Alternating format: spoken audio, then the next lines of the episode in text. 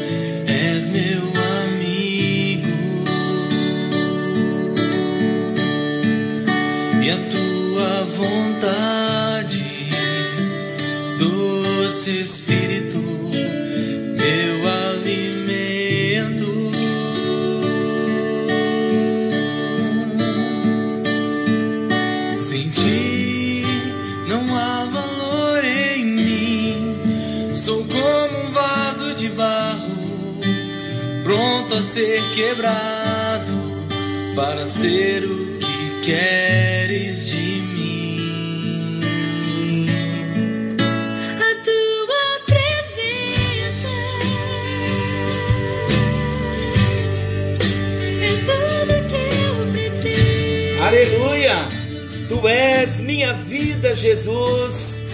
És o meu amigo. Graça e paz está chegando até você mais um encontro com Deus. Eu sou o pastor Paulo Rogério, da Igreja Missionária no Vale do Sol, em São José dos Campos. Que alegria podermos mais um encontro com Deus, compartilharmos um pouquinho mais da palavra do nosso Deus. E tem sido um momento prazeroso para nós. Estamos entrando numa nova série não sabemos onde esta série nos levará. Na verdade, sabemos sim. Esta série nos levará a uma experiência maravilhosa com Jesus, experiência tal como nunca tivemos de um encontro com Ele, um encontro transformador com a presença de Jesus. Que Ele possa, na noite de hoje, falar conosco Bem, no encontro anterior nós encerramos falando de um versículo tão sério, daqueles que conheceram Jesus só na cabeça, só no racional, mas não permitiram que o conhecimento descessem para a alma, para o espírito, aqueles que não nasceram de novo. O Senhor Jesus, de acordo com Mateus capítulo 7, versículo 21 ao 23. Eu sempre digo que ali é a multidão dos perplexos. Naquele dia, quando Jesus nos buscar, muitos que estão vivendo de um modo, num engano, na verdade, que não tiveram uma experiência de serem transformados por Jesus. Jesus então dirá: Afastem de mim, vocês que dizem que me conhecem e não se apartaram da iniquidade, dos pecados repetitivos que fizeram parte das vossas vidas. Isso é iniquidade. A palavra iniquidade no original, ela fala de um cordão torcido. Já fala desde aquele pecado que nós que os nossos pais nos geraram, desde a concepção foi isso que o salmista Davi, no Salmo de número 51, disse: Em pecado me concebeu a minha mãe, e em iniquidade eu fui formado. Olha o versículo 5 de, do Salmos 51. Eu nasci na iniquidade e em pecado me concebeu minha mãe.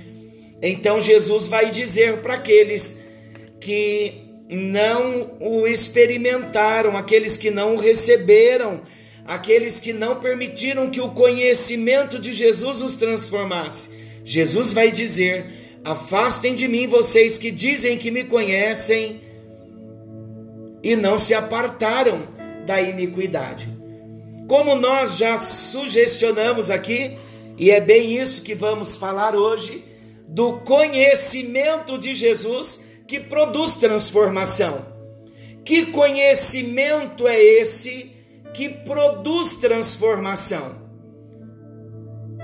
Há muito conhecimento hoje de Jesus, há muito conhecimento da Bíblia, Há muita gente que conhece a Bíblia, que diz que conhece a Jesus, porém não foram transformados. Há muito conhecimento sem transformação. Exemplo, Judas Iscariotes, um dos apóstolos. Ele sempre foi ladrão. Trair a Jesus foi só um detalhe na vida dele. Olha que triste. Judas, um apóstolo, andando com Jesus, lado a lado, dia após dia, três anos e meio. E ele não permitiu que aquelas experiências que ele viu, tanto conhecimento, de tanto ensinamento que Jesus trouxe, ele não permitiu ser transformado, ele não quis ser transformado. Qual foi o fim de Judas?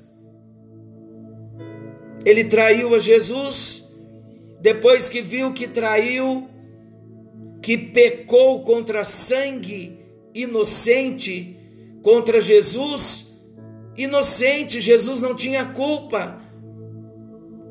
Então Judas, em vez de se arrepender, ele se enforcou. Que oportunidade Judas Iscariotes perdeu. A palavra de Deus também diz que os irmãos de Jesus, no início do ministério de Jesus, não acreditavam em Jesus.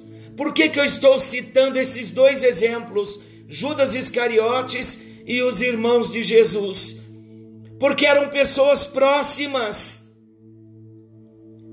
Queridos, gostar da Bíblia não quer dizer que estamos sendo transformados por Jesus. Ser simpatizante do Evangelho não quer dizer que estamos sendo transformados.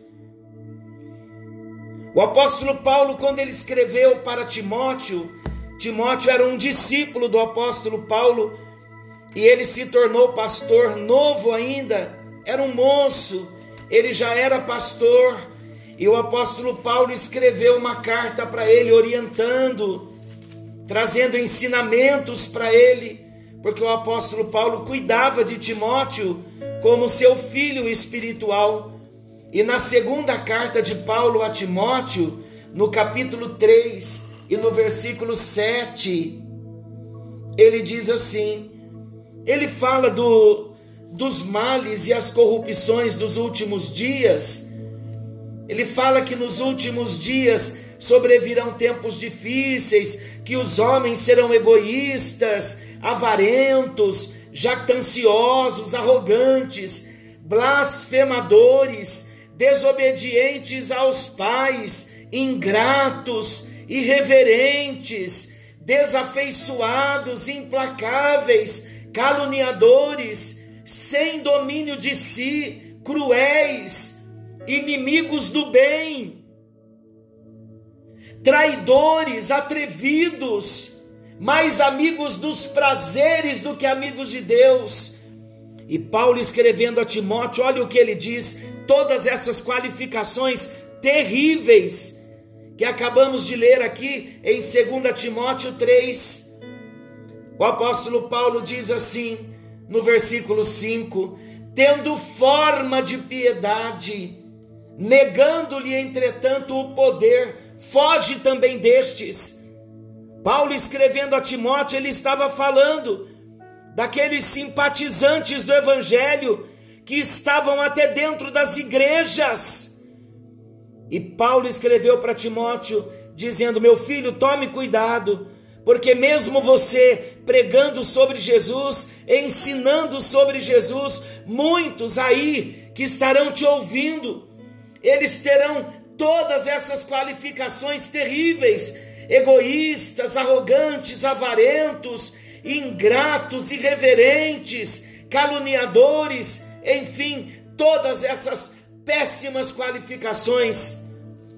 Paulo sabia que até mesmo as pessoas que estavam andando perto de Jesus, como Judas Iscariotes, como os irmãos de Jesus, E aí então Paulo escreve para Timóteo: foge destes, pois estes se encontram e eles sorrateiramente eles se encontram nas casas e eles falam coisas indevidas, coisas inconvenientes.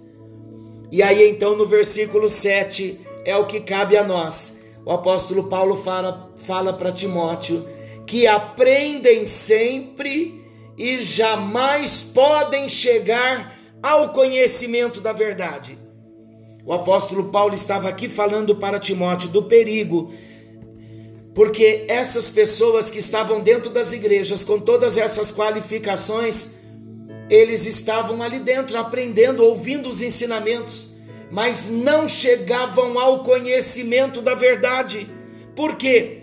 Porque eles não experimentavam a vida de Jesus em suas vidas estão sempre aprendendo, mas não conseguem nunca chegar ao conhecimento da verdade.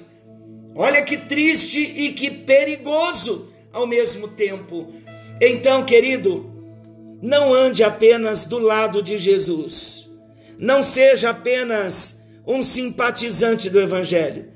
Permita que Jesus entre na sua vida e ande numa vida de comunhão intensa com Ele, procurando conhecê-lo não só no racional, não só no intelecto, mas conhecê-lo espiritualmente, que esse essa é a temática que estamos tratando nesse tempo.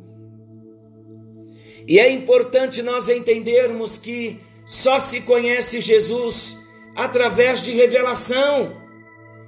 Nós vamos ler no Evangelho de Mateus, capítulo 16. Olha que grande ensinamento nós teremos aqui com a leitura desse texto. Evangelho de São Mateus, capítulo 16, do versículo 13 ao versículo 17. Eu vou ler. Indo Jesus para os lados de Cesareia de Filipe, perguntou aos seus discípulos: quem diz o povo ser o filho do homem? E eles responderam: Uns dizem João Batista, e outros Elias, e outros Jeremias, ou algum dos profetas. Aí Jesus então olha para os seus discípulos, diante de tantos comentários. Jesus, como nós vimos aqui no versículo 13, ele perguntou aos seus discípulos: Que diz o povo acerca de mim, acerca do filho do homem, acerca dele mesmo? E então os discípulos responderam: Uns dizem que o Senhor é João Batista. Esses conheciam Jesus? Não conheciam. Outros, Elias, conheciam Jesus? Também não. Olha o outro grupo. E outros dizem que o Senhor é Jeremias, e ainda um outro grupo diz que o Senhor deve ser algum dos profetas. Tendo Jesus ouvido o que os outros, mais distantes, pensavam acerca dele, Jesus então olha para os seus discípulos e ele pergunta: Mas vós, continuou Jesus, quem dizeis que eu sou?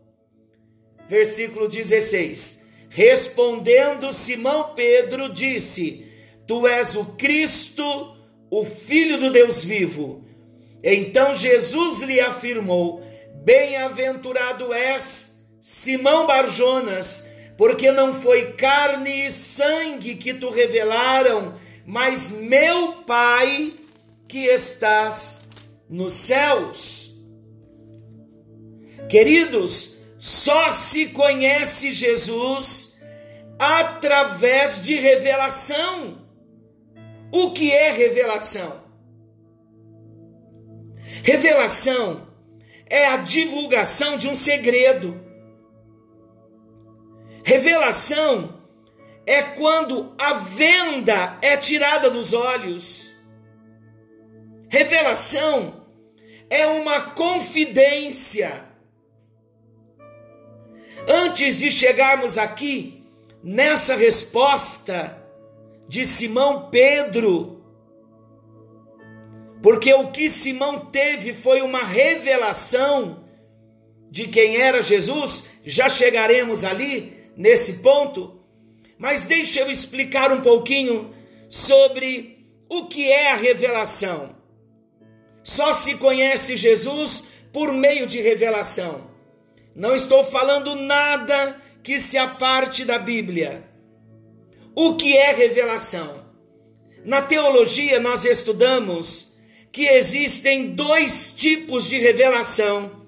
Primeiro, a primeira revelação é a revelação geral. E a segunda revelação é a revelação especial. São duas formas que Deus tem escolhido para se revelar à humanidade. Então vamos entender o que é a revelação geral e o que é a revelação especial. A revelação geral, ela se refere às verdades gerais que podemos aprender sobre Deus através da natureza. Exemplo, Salmo de número 19. Já vamos ler o texto do Salmo de número 19. Antes, porém, vamos à revelação especial. O que é a revelação especial? A revelação especial se refere às verdades mais específicas que podemos aprender sobre Deus através do supernatural ou do sobrenatural. Então, na revelação geral, é tudo que nós podemos aprender sobre Deus através da natureza. A natureza revela quem é Deus. Isso na revelação geral. Mas na revelação especial, ela se refere às verdades mais específicas que nós podemos aprender sobre Deus através do supernatural ou do sobrenatural. Vamos explicar ainda melhor. Vamos ver em Romanos capítulo 1, versículo 20, falando da revelação geral, além do Salmo de número 19. Já vamos ler também uma parte do Salmo 19. Olha a revelação geral com base em Romanos 1, versículo 20 porque os atributos invisíveis de Deus, eu estou lendo, porque os atributos invisíveis de Deus, assim o seu eterno poder, como também a sua própria divindade, claramente se reconhecem desde o princípio do mundo, sendo percebidos por meio das coisas que foram criadas. Tais homens são, por isso, indesculpáveis. Queridos, o que Paulo está escrevendo em Romanos capítulo 1, versículo 20 é muito sério. Ele está dizendo que todos os homens são indesculpáveis, até mesmo pela revelação geral de Deus. Eu vou repetir agora fazendo destaques no texto. Porque os atributos invisíveis de Deus, assim o seu eterno poder, a eternidade e o poder de Deus são atributos de Deus, como também a sua própria divindade é mais um atributo de Deus. Claramente se reconhecem. Então, o poder de Deus, a divindade de Deus, todos os atributos de Deus, eles são claramente manifestos, e Paulo diz, desde o princípio do mundo sendo percebidos por meio das coisas que foram criadas. E então ele termina o versículo: Tais homens são por isso indesculpáveis. Por quê? Porque, como nós lemos em Mateus 7, a multidão dos perplexos, muitos naquele dia reclamando, não aceitando do julgamento para o juízo eterno, onde serão condenados eternamente, ninguém terá desculpas de dizer: Mas Deus, eu nunca ouvi falar do Senhor. Por isso que Deus criou a natureza e toda a natureza já revela Deus. Essa revelação é a revelação geral. Olha o Salmo de número 19. Os céus proclamam a glória de Deus e o firmamento anuncia as obras de suas mãos. Um dia discursa a outro dia e uma noite revela conhecimento a outra noite. Não há linguagem, nem há palavras, e deles não se ouve nenhum som. No entanto, por toda a terra se faz ouvir a sua voz e as suas palavras até aos confins do mundo. Aí pôs uma tenda para o sol, o qual, como noivo que sai dos seus aposentos, se regozija como herói a percorrer o seu caminho. Principia numa extremidade do céu, se até a outra vai o seu percurso e nada refoge ao seu calor. A lei do Senhor é perfeita e restaura a alma. O testemunho do Senhor é fiel e dá sabedoria aos simples.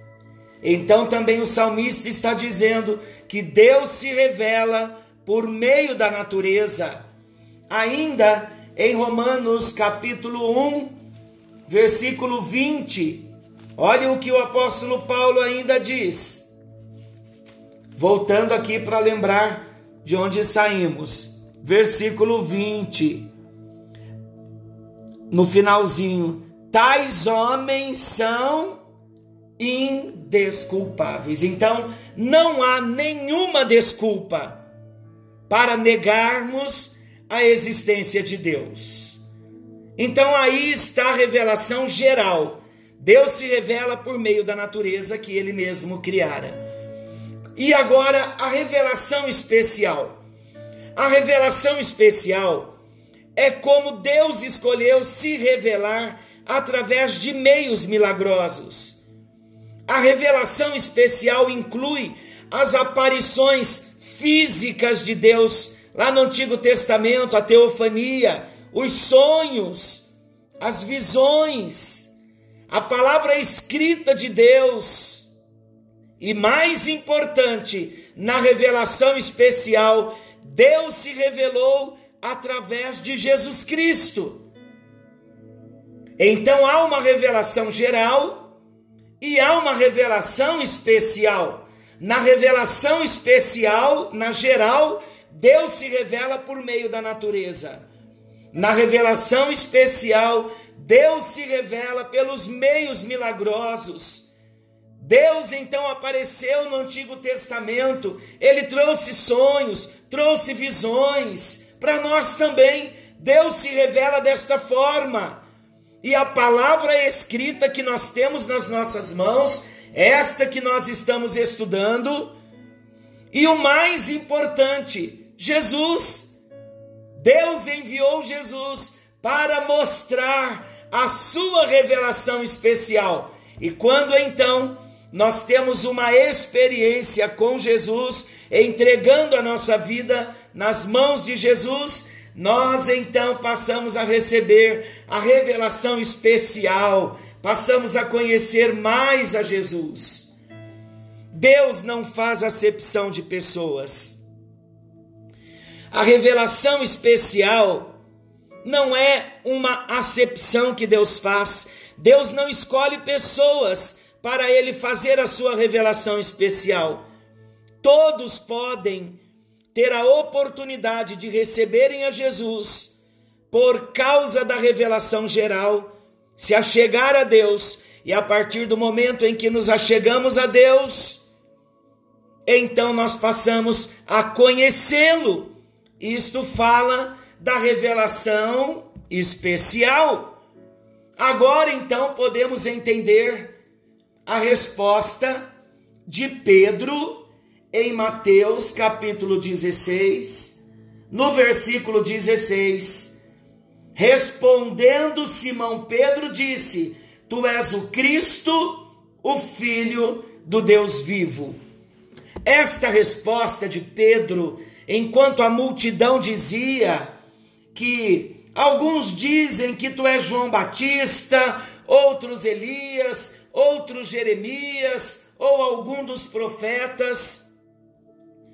Quando Jesus então pergunta para Simão Pedro, para os discípulos, e vós quem dizeis que eu sou? Então Simão Pedro respondeu: Tu és o Cristo, o Filho do Deus vivo. E olha o que Jesus responde para Pedro: Bem-aventurado és tu, Simão Barjonas, porque não foi a carne e o sangue quem tu revelaram, mas meu Pai que está nos céus.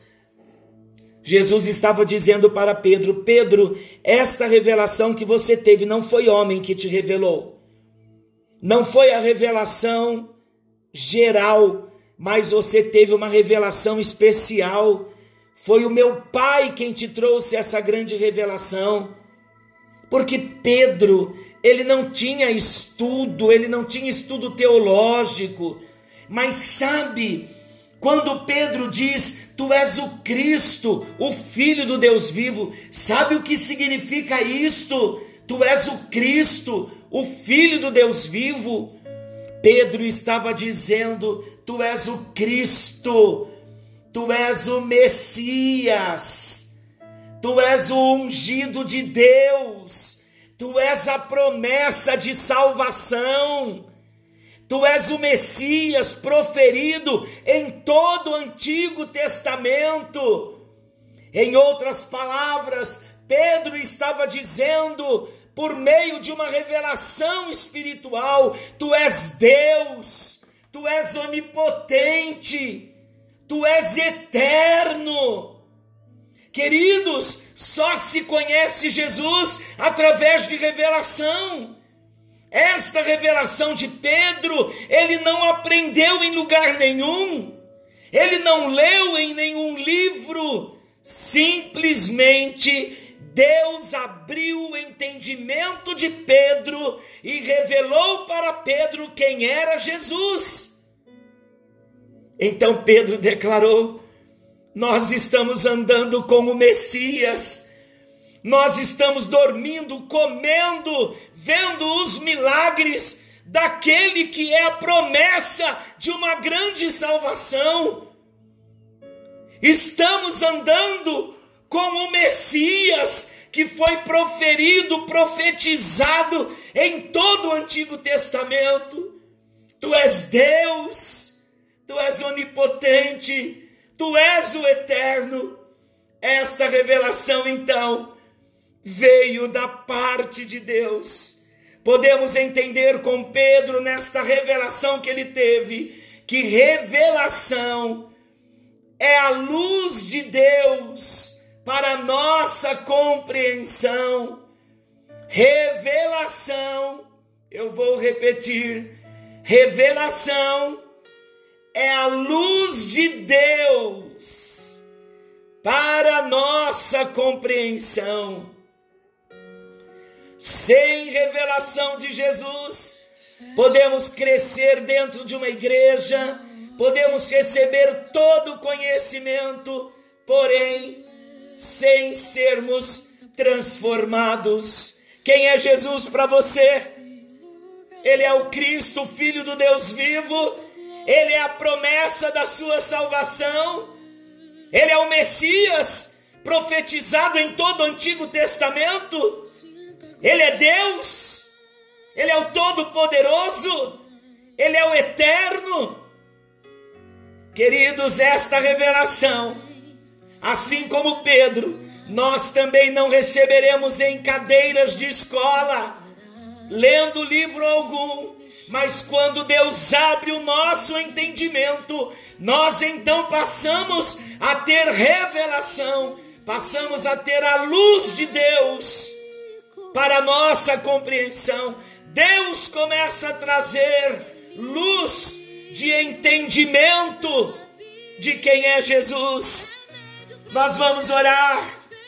E o meu desejo nesta hora é que Jesus seja para nós esta promessa de uma tão grande salvação.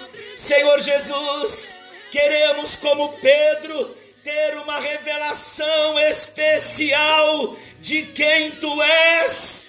Revela-te a cada um de nós. Acenda a lamparina nesta hora.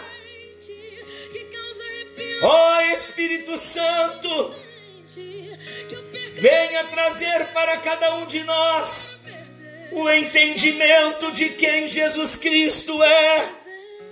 E nós queremos crer e ver Jesus como Messias, profetizado no Antigo Testamento.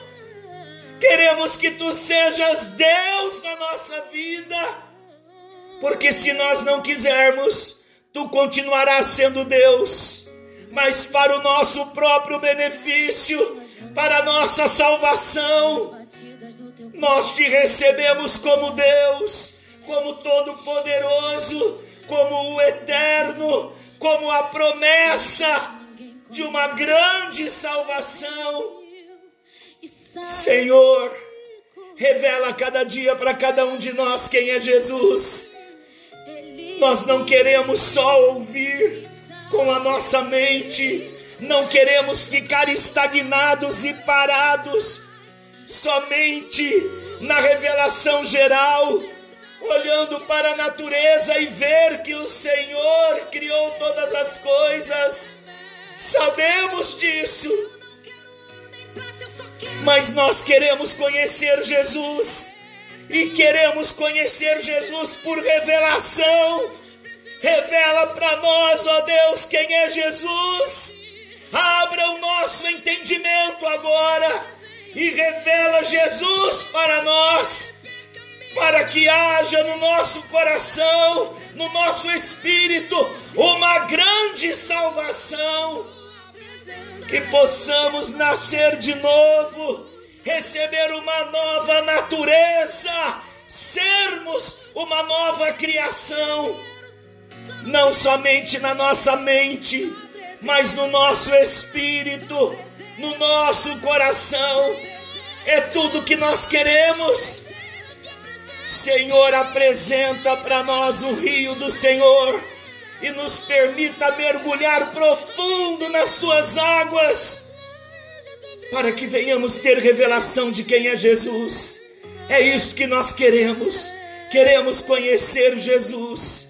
Queremos conhecer Jesus. Revela Jesus para cada um de nós nesta hora, como Pedro, quando declarou: Tu és o Cristo, o Filho do Deus vivo. Queremos esta declaração, não só nos nossos lábios, mas lá no nosso coração. Tu és o nosso Cristo, Tu és o meu Cristo, Tu és o meu Messias o Filho do Deus vivo, tu és a promessa da minha salvação, tu és eterno para minha vida, tu és Deus em minha vida, tu és o Todo-Poderoso em minha vida, porque eu te conheço por revelação, em nome de Jesus. Que o Senhor te abençoe e te guarde. Querendo Deus, amanhã estaremos de volta nesse mesmo horário com mais um encontro com Deus. Mergulhe profundo no conhecimento revelado de quem é Jesus. O lugar que ninguém conhece, mas ele viu e sabe curar.